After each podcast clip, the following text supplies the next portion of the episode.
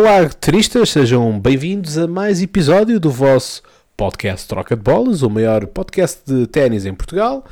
E portanto, hoje vamos fazer aqui uma súmula dos vários torneios que nós, por força das circunstâncias, enfim, eu tive avaliações, portanto, tornou-se difícil de gerir uh, as nossas agendas pessoais.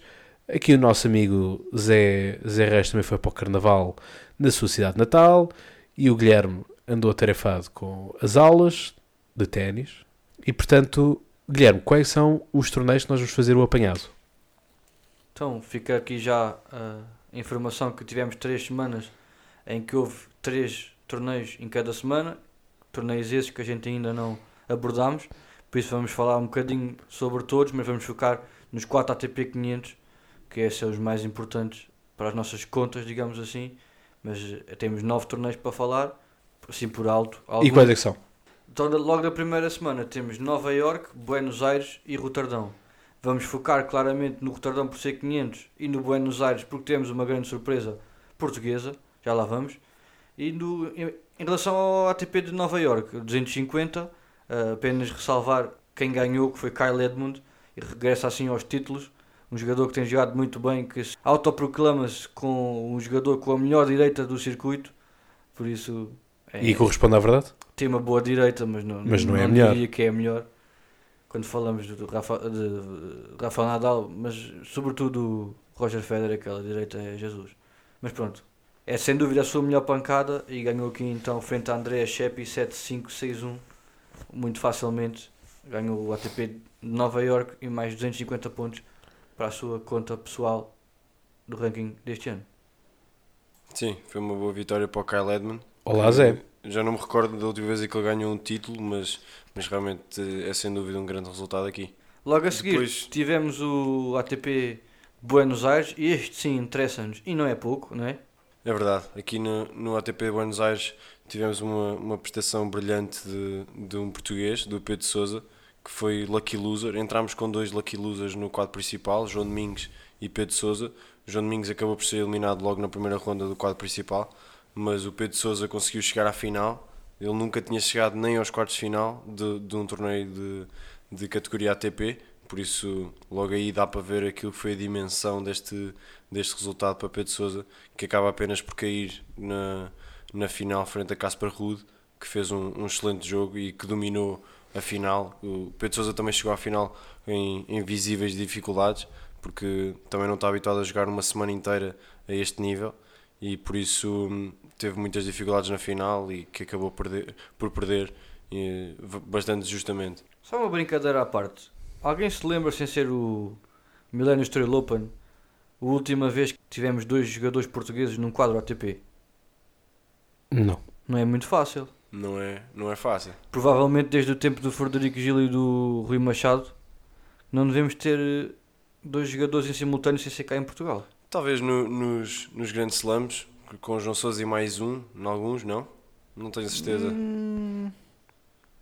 Lembras bem, não tenho, não tenho mesmo a certeza. Mas é, mas é engraçado, realmente temos cá no Milhão Stone Open até mais que, mais que dois, mas realmente ver que e, e, nenhum, e, nenhum deles ser o João Sousa ainda torna as coisas mais engraçadas, digamos assim, mais interessantes. Exatamente. E a verdade tivemos dois era exatamente isso que eu ia dizer, porque o, o ténis português teve aqui uma semana brilhante e nós, já, nós a seguir vamos falar de outra semana muito boa do ténis português e nenhum deles foi, foi feito por um por João Sousa, algo que nós já não, já não estamos Sim. habituados. Resta dizer que não está nada fácil o início da época para o João Sousa, pessoal. Uh, sete jogos, sete derrotas. Sim. Ainda não conseguiu ganhar um único jogo esta temporada. Pá, isto está difícil. O João Sousa tem, veio de. Nós já falámos sobre isso e veio de. está a tentar recuperar de, de, pequenas lesões que teve. Ele, esta semana, já disse que o jogo que fez. Agora estava a tentar lembrar contra quem é que foi, não me consigo recordar. Mas que já jogou a um grande nível. O, e que, Krajinovic. Exatamente, exatamente, acho que sim. E, e que já jogou a um grande nível, apesar de ter perdido ainda, mas, mas que se sente já muito melhor fisicamente e por isso é de saudar isso. Ele que perdeu esta semana também no, no, no, na primeira ronda, nesta semana que estamos a falar, de, no, no ATP de Buenos Aires, ele perdeu em Roterdão, frente a Monfils. Por isso, não sei se quer já pegar aqui no, no, ATP de Roterdão. Sim, eh, podemos. Resta só dizer que Pedro Sousa ganhou jogadores como Felipe Dias, Kovalik, Tiago Monteiro. Pronto, o Schwarzman acabou por não jogar na meia final, beneficiou desse jogo, provavelmente, se calhar. Não podíamos estar aqui a falar da final do Pedro Sousa se Diego Schwarzman tivesse a 100%. E pronto, depois na final, claramente eh, debilitado fisicamente, a perder 6-1, 6-4 com o Casper Ruud. Casper Ruud, um jogador que tem estado em muito bom nível este ano e que já leva uh, um título e uma final uh, na presente temporada, por isso Exatamente, um, mais um bom resultado aqui também. um jogador apenas de 21 anos, o que é, é Sim. um grande resultado para eles. Muito bem. Podemos então pegar já no Roterdão, que este sim é o ATP 500, o, torneio que nos interessa mais pelo facto de ser mais competitivo e ter melhores nomes presentes. Aqui do destacar que, que houve aqui muitas surpresas. No, nós na- dos, dos oito cabeças de série, apenas dois passaram à terceira ronda, que é, que é Sim. algo absolutamente incomum na- no resto do- dos torneios. Medvedev então fazer aquela figura triste. Não sei se viram. uh, ele Sim, sim, sim. ficou muito chateado por algumas coisas que aconteceram no jogo que ele jogou mal e levou repreensões tanto do árbitro como gestos que se via do próprio treinador e ele partiu raquetes e mandou raquetes contra a cadeira e Jesus. Sim, ele. É exatamente o que a gente não quer que aconteça na nossa modalidade e Medvedev, por ser o primeiro cabeça de série ou não sei, não sei o que é que lhe deu, uh, perder com o para o Spisil. não é Exatamente. claramente uma boa imagem. Um Depois jogador que dá- se quer afirmar como os melhores jogadores do mundo é- não pode fazer coisas como Sim, esta. e é? depois deixa aquelas atitudes em campo que nós não, já não estávamos habituados porque ele tem ganho muitos torneios e às vezes isso apazigua aquilo que são as atitudes dos jogadores, mas, mas volta a perder a cabeça e a, a mostrar eh, muito má figura de si, por isso hum, é pena esse tipo de, esse tipo de situações. Isso mesmo. Este torneio foi totalmente Gael Monfils, o único cabeça de sé- de série que chega aos quartos de final e ganha. O único cabeça de série que não estava nos presentes dos quartos de final era Rublev e perdeu com o Krajinovic. Por isso apenas Monfils passou às meias finais e acaba por ganhar relativamente fácil, não teve assim grandes jogos, grande competição. Ganhou sempre em dois sets. Não sei o que é que queres dizer mais. Sim, ele teve apenas de disputar dois tie-breaks no- ao longo de todo, de todo o percurso e ganhou os dois, não é? Porque, ganhou os dois porque ele conquistou todos os jogos em, em dois sets. E, e pronto, é dizer isso, é dizer que o- em, em teoria o jogo mais difícil que teve foi contra foi na final, contra o Félix Aliassim e ganhou 6-2, 6-4, por isso Não há grandes dúvidas. Exatamente, demo- demonstra bem aquilo que foi a, a, supremacia, a supremacia do francês aqui na, neste torneio. Que volta a revalidar o título, volta não, revalida o título que ele tinha feito no, na, na época passada, ou seja, defendia os 500 pontos, era muito importante para ele ganhar este torneio e, e efetivamente ganhou e foi, acrescentou mais 500 pontos. Ele que já vinha de Vitória e Montpellier na semana antes, que esse a gente fez já em acompanhar semana a semana. Por isso foram uma- duas excelentes semanas para, para Gael Monfils e assim continua bastante forte num jogador que ainda pode vir a dar muito falar esta época. Sim, nós já, já vimos, depois disto agora já, já, já ouvimos, também já vamos falar mais, vou deixar isto mais para, para mais para tarde quando vemos, quando estivermos a falar do Dubai. Força, força. Isso mesmo. Esta foi a semana até 16 de fevereiro e entramos então no dia eh, 17 com Delray Beach, ganho pelo Riley Opelka. Torneio também sem grandes jogadores, não muito interessante.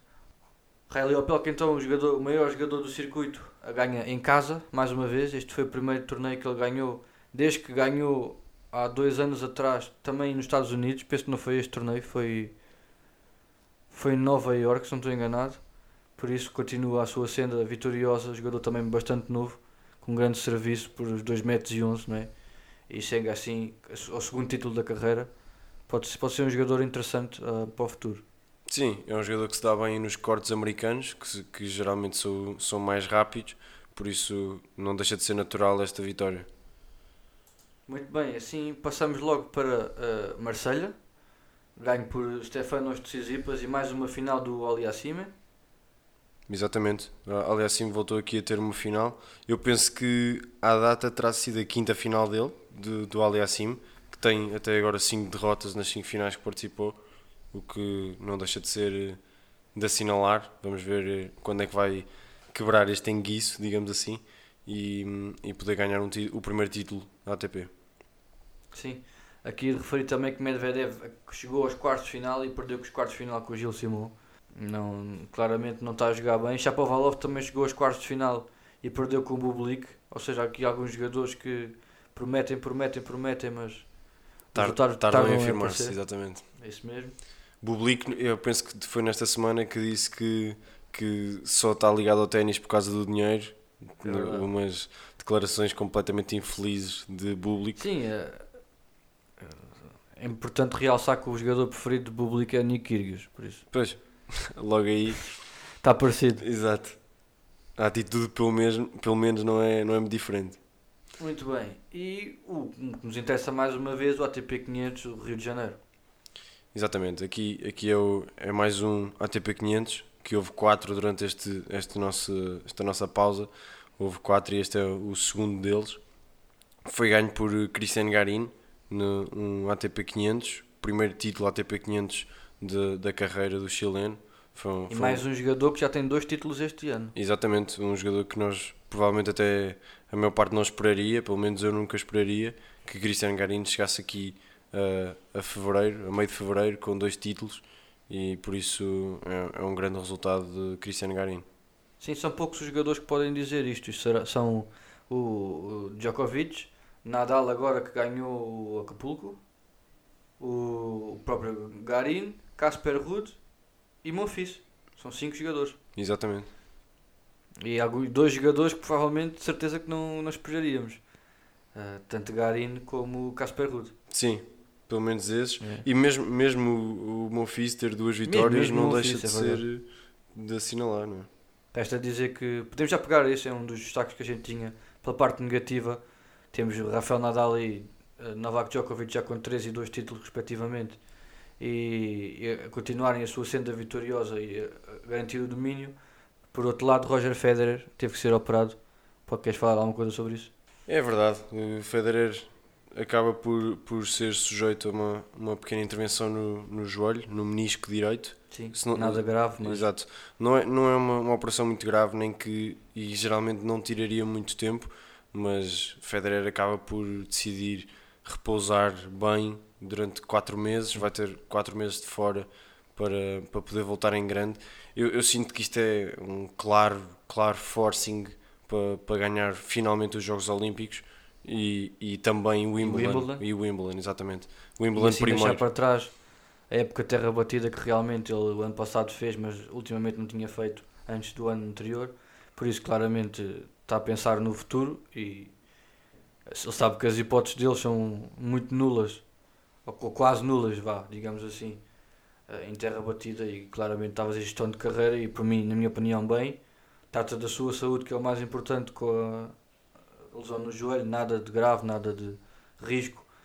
A, ficar, a tentar ficar a 100% para os dois objetivos mais possíveis, digamos assim, que é o Wimbledon, que é o torneio onde ele já ganhou mais vezes na sua carreira, com 7 vitórias, e os Jogos Olímpicos, que é o único torneio grande que lhe falta. Exatamente, é o único grande torneio que lhe falta e que não, tem, não vai ter mais nenhuma oportunidade de ganhar, senão este. Sim, Por isso é esperar mais que- 4 anos. Exatamente. Por isso é que eu acho que esta operação surge ainda mais por causa dos Jogos Olímpicos, mais ainda do que por, por Wimbledon. Mas sim, mas eu pegando as tuas palavras, é, é muito bom vermos um, um jogador de 38 anos a fazer este tipo de decisões, porque é sinal que, que ele não está, pelo menos no futuro muito, muito próximo, não está a ponderar. Pelo menos é, é assim que eu vejo, não é? Não, não acredito que se estivesse a, a sujeitar uma operação se, eh, pensando em terminar a carreira quem sabe este ano ou, ou a meio do próximo, uma coisa assim. Mas, por isso é muito bom vermos Federer aos 38 anos a fazer este tipo de decisões e a tomar este, decisão, esta, este tipo de decisões de longo, longo termo, digamos assim. Sim, claramente ele tem gerido bem ao longo dos anos, por isso é que se aguenta aqui aos 38 anos a um excelente nível.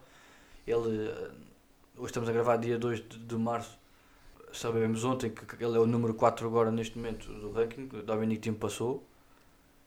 Exatamente. Eh, e mesmo assim, ele está a apresentar um grande nível e realmente cada vez, cada época que passa, ele está mais velho, a idade passa, o tempo também não para, e ele vai ter que começar a fazer menos torneios e vai, cada vez vai ser mais ponderada a gestão de carreira, os torneios que ele quer fazer ou não. E por isso acho que isso ele é exímio, por isso é que é o jogador com mais experiência e o jogador, melhor jogador de sempre, todos os tempos, não é? Por isso acho que é, é isso que ele tem que fazer, tem que ser inteligente e acho que ele, melhor que ninguém, sabe Claro. o, seu- que é que o seu corpo diz e por isso Claro, e cada É vez e está a chegar numa altura, está a chegar não, já chegou há muito tempo, a uma Já altura onde, onde tem de ouvir bem o seu corpo e perceber bem as suas limitações para até para não, para não criar riscos futuros, mesmo que não seja ligado ao ténis. Muito bem.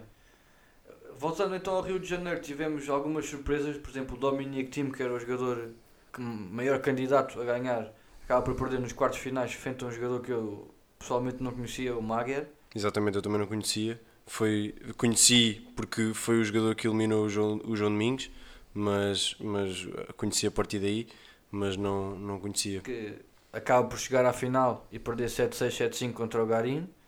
Garim também não teve um, um torneio muito difícil, podemos, podemos dizer. Sim, isto, Mas, foi, eh, isto foi um ATP 500 e até acabo por, por introduzir isto. O, o Nick Kyrgios veio criticar muito este circuito de, de terra batida, não sei se vocês ouviram, mas sim, sim, sim, de criticar muito este swing de, de, da América do Sul, que acabam, acaba por ter muitos, muitos torneios ATP 500 ou, ou torneios ATP 500 e com, a dar muitos pontos a jogadores que. Não, não- ou seja, acabam por atrair poucos bons jogadores, uma vez que não tarda nada temos Indian Wells em piso rápido, ou seja, para muitos jogadores faz pouco sentido este, este swing em terra batida e, e Nick Kyrgios acaba por criticar os torneios por continuarem a optar por terra batida e por, por puxarem jogadores menos, menos Cotados. cotados, exatamente, e por isso estes resultados podem, podem acontecer muito facilmente. Cristian Garin dificilmente, dificilmente teria outra oportunidade de ganhar, pelo menos nesta fase, de ganhar um Tudo ATP bem. 500. Tudo bem. é- é- Mas a percebo. Realmente é, é um, é um bocado verdade, porque é que se insere aqui alguns torneios de terra batida numa altura em que não é terra batida. Exatamente. O que é verdade é que exatamente. temos jogadores como Lajovic, como Borna Koric, Como Dominic Thiem, Fernando Verdasco, como Dominic como Thiem. Guido Palha, Dominic Thiem, eles escolheram, por acharem que ser a melhor decisão para, a sua, para, para- o curso da sua, da sua época, e não conseguiram lá chegar.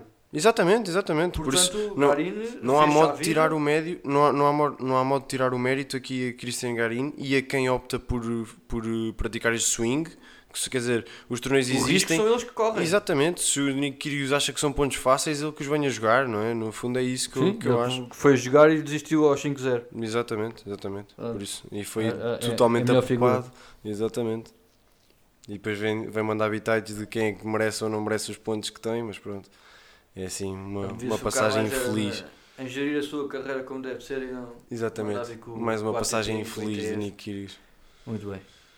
Mas, Vamos então. sim, deixa só Sim. destacar também aqui o, o Carlos Alcaraz. o Alcaraz. né? Exatamente, Muito eu, eu gosto muito do, do miúdo, eu já, já o tinha visto jogar e voltei a ver jogar aqui nestes, nestes dois jogos que ele fez no, no Rio Open e gostei imenso. Eh, Pá, é um miúdo de 16 anos que, que, que tem um ténis muito bom. É, é, é realmente isto que eu quero dizer. O resultado passou, perdeu na segunda ronda, não é? Mas ganhou, ganhou na primeira ronda, ganhou ao, ao Ramos Vinolas, ou seja, não é, não é nenhum. Não, não é, é, é sem Não é dúvida uma boa vitória, exatamente. Não é, um não é um jogador banal e por isso. Em te- especialmente em terra batida. Exatamente, especialmente em terra batida, tal como quase todos os espanhóis, digamos de passagem. Sim. mas- Cabeça de série número 7 à partida para este torneio. Exatamente, exatamente. E Alcaraz aproveita assim um wildcard. Exatamente, ele aproveita um wildcard e acaba por jogar com o compatriota, como disseste, número 7 de, de cabeça de série. E depois acaba por jogar contra Coria, um argentino no- em- que perdeu em 3 sets. Carlos Alcaraz perdeu, acaba por perder em 3 sets, mas foi um jogo que quem vê, quem, quem viu o jogo, foi totalmente dominado por Carlos Alcaraz. Coria foi tentando passar bolas, foi muitas vezes falamos no, no mais um, ou seja, passar sempre mais uma bola do que o adversário, e foi aquilo que Coria tentou fazer. Nunca, nunca se viu muito empenhado em, em tentar fechar os pontos, foi sempre numa ótica de, de deixa ver quem- quando é que ele vai errar. E pronto, e, e Carlos Alcaraz com apenas 16 anos cometeu muitos erros, neste, neste dia principalmente, cometeu muitos erros e foi algo que lhe custou, que lhe custou o jogo. Sim, uma excelente notícia é que o Alcaraz já recebeu um wildcard pelo Indian Wells. Acho que é bastante interessante. Olha, eu não sabia ainda. sim, ainda Sim, bem. sim. Jogador de 16 anos. Nós não estamos a falar de uma coisa qualquer, estamos a falar de um jogador que nasceu em 2003. É verdade. É verdade. Em 2003. É verdade. Não estamos enganados. Nós, eu tive, tive a curiosidade de ver as estatísticas e o Nadal, com a idade dele, tinha, acabou a época com. Ou seja, com 16 anos, acabou os resultados com uma média de 50% de vitórias no, no circuito ATP.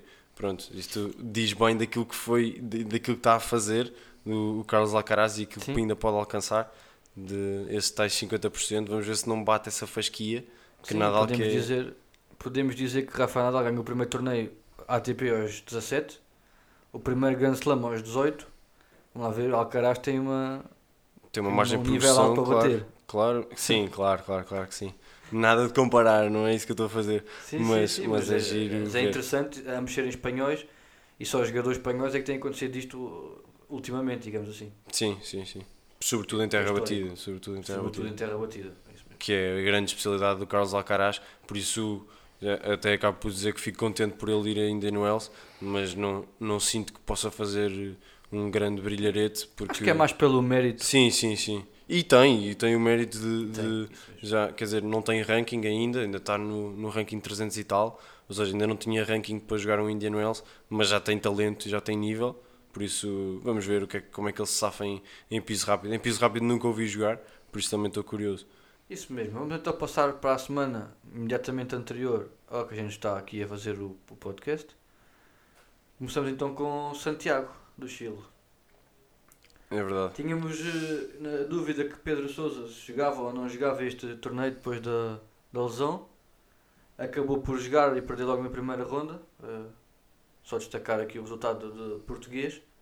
Muito bem, então depois de falarmos da prestação que estava em risco do, do português, eh, de, sempre de referir as presenças nacionais, dizer que Tiago Seibotville, provavelmente não conheciam este jogador, é um jogador teenager brasileiro que o Brasil tanto precisa de novos nomes a vir agitar estas águas tem tido um interregno muito grande de bons jogadores.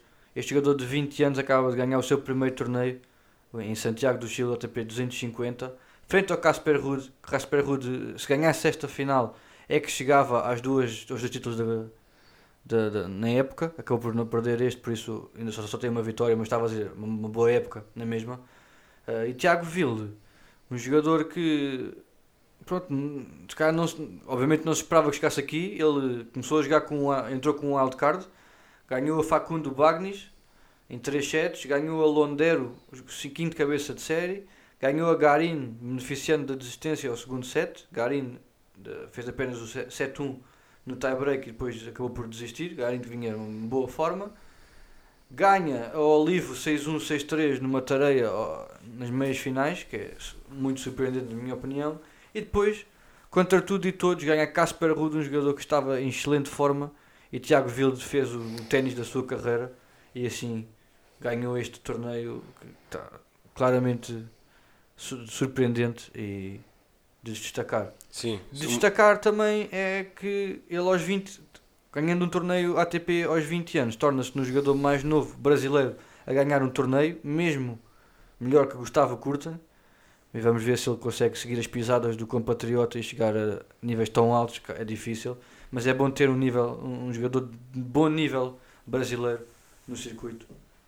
exatamente. Só, só fazer uma correção, ele ainda não tem 20 anos e o que... Ainda não tem 20 anos. Exatamente, ele tem, tem 19 anos, o que torna Boa. a conquista ainda mais, eh, mais importante, porque torna-se no primeiro teenager a, a, a vencer esta época, no, a vencer uma, uma competição da ATP. O, o que, E não era certamente este nome Exatamente, exatamente. Nós poderíamos esperar muitos, mas não era, não era este um deles. Por isso fica a nota para, para que jogadores como, por exemplo, estou-me a lembrar, Félix Aliassim, que nós já falámos, que, que já perdeu várias finais, ainda não, não, não foi desta que ganhou nenhum título.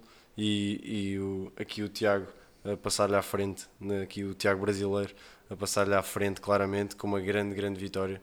Frente a um Casper Ruud que vinha a jogar um ténis de um nível muito, muito bom e, e por isso ainda torna mais importante ainda. E passamos então para os torneios a sério, digamos assim, a brincar. Só, só uma provocaçãozinha. Exatamente. Agora temos dois ATPs, tivemos dois ATPs 500 nesta, nesta semana, ganhos por Novak Djokovic e Rafa Nadal, quem, quem mais? No, no torneio de Dubai ganhou o Sérvio, Novak Djokovic, somou 5 vitórias, não é? ganhou o torneio e continua invicto este ano, no, neste ano de 2020. Ele que vai com 21 vitórias seguidas, que é impressionante, e conquista aqui o seu segundo título, como já fizeste referência, mais um jogador a conquistar dois títulos nesta época, por isso uma, uma excelente vitória para o Sérvio. Aqui, pronto, aqui Novak Djokovic a ganhar dois títulos, dois títulos individuais. Não estou, não estou aqui a contar com, com a ATP Cup, que também venceu pela Sérvia, ou seja, três títulos, digamos assim. Por isso está a ser uma época absolutamente de sonho para, para Novak Djokovic, que de certeza que vai querer fazer um bom resultado agora em Indian Wells. Ele na final, na final derrotou o Tsitsipas.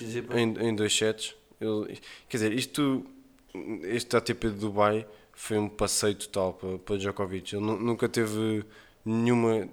Não teve grandes dificuldades. Não, não, não houve assim nenhum jogo especialmente exigente. Talvez só o do Monfils, que, onde teve de disputar 3 match points. Aí sim foi um jogo complicado para ele. Teve, teve 3 match points contra no, no terceiro set, em 6-3 no tie-break. Por isso foi. Podia ter sido a primeira vitória de Monfils contra, contra Djokovic, o que não deixa de ser algo absolutamente curioso.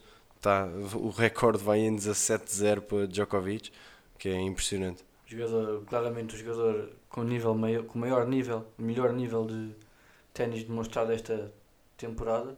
E este claramente o jogo, o, o, o torneio de Dubai, torneio com mais estrelas temos visto sem ser o, o Australian Open, acho que é indiscutível.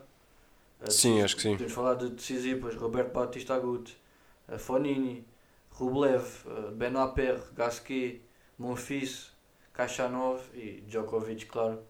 Como não podia deixar de, de, de- ser Djokovic a mostrar quem é que manda. E que, mas claramente destacar o, o jogo que ele teve na meia final contra Monfils. Para mim, o melhor jogo, uh, a melhor de três sets que tivemos esta temporada.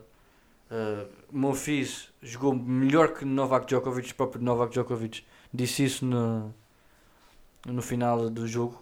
Ele sentiu que o Monfils jogou melhor que ele, mas relembrar que Djo- Djokovic defendeu 4 match points uh, e não perdeu nenhum, por isso acabou por conseguir virar no segundo set uh, o tie-break a favor dele e depois ganhar 6-1. O Monfils foi, animicamente foi abaixo, mas uh, demonstrar É, animicamente, animicamente e fisicamente. O, Sim. o, o, o Monfils parecia um, não parecia o Monfils no, no terceiro set. Foi, foi algo completamente notório. Ele não mexia-se muito pouco, queria só fazer winners, demonstrando que, e criando muitos erros, como é óbvio, demonstrando claramente que não, estava, não conseguia prolongar muito os pontos. Ele que tem, sido- tem sido uma época bastante longa para, para Monfils, que tem chegado a muitas finais e tem já dois títulos na, nesta época. Ele que nunca tinha ganho sequer dois títulos no mesmo ano, acaba por conquistar dois títulos seguidos. Por isso, hum, acaba por estar a ser uma época desgastante para, para Gael Monfils, que acaba por, por se notar neste terceiro set frente a Djokovic. Sim. Só mais dois apontamentos em relação a este jogo. Aquele passing shot em esparregata do Djokovic é qualquer coisa. Sim. Sem Já dúvida. típico, típico do jogador sérvio, o único jogador que consegue fazer aquilo, quase lembrando jogadores do circuito WTA. Exatamente. E que Djokovic eh, disse no final da na conferência de imprensa que Monfils a jogar desta maneira vai fazer muitos estragos ainda durante esta temporada. Monfils já meteu o fasquia muito alto a dizer que, gostava de acabar dentro do top 5 esta temporada e vamos ver. Ele fala ainda também no- na possibilidade de ganhar um grande slam. Diz que ainda não se sente muito velho para isso, por isso de certeza que também tem- terá esse objetivo.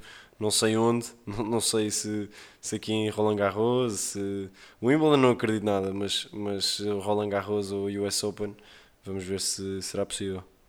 Deixa aqui bons apontamentos, claramente possa vir durante a, época, que ainda estamos relativamente no início. E depois, durante a final, não há muito a falar. Uh, Djokovic 6-3, 6-4, Tsitsipas. Não mostra qualquer, qualquer luta.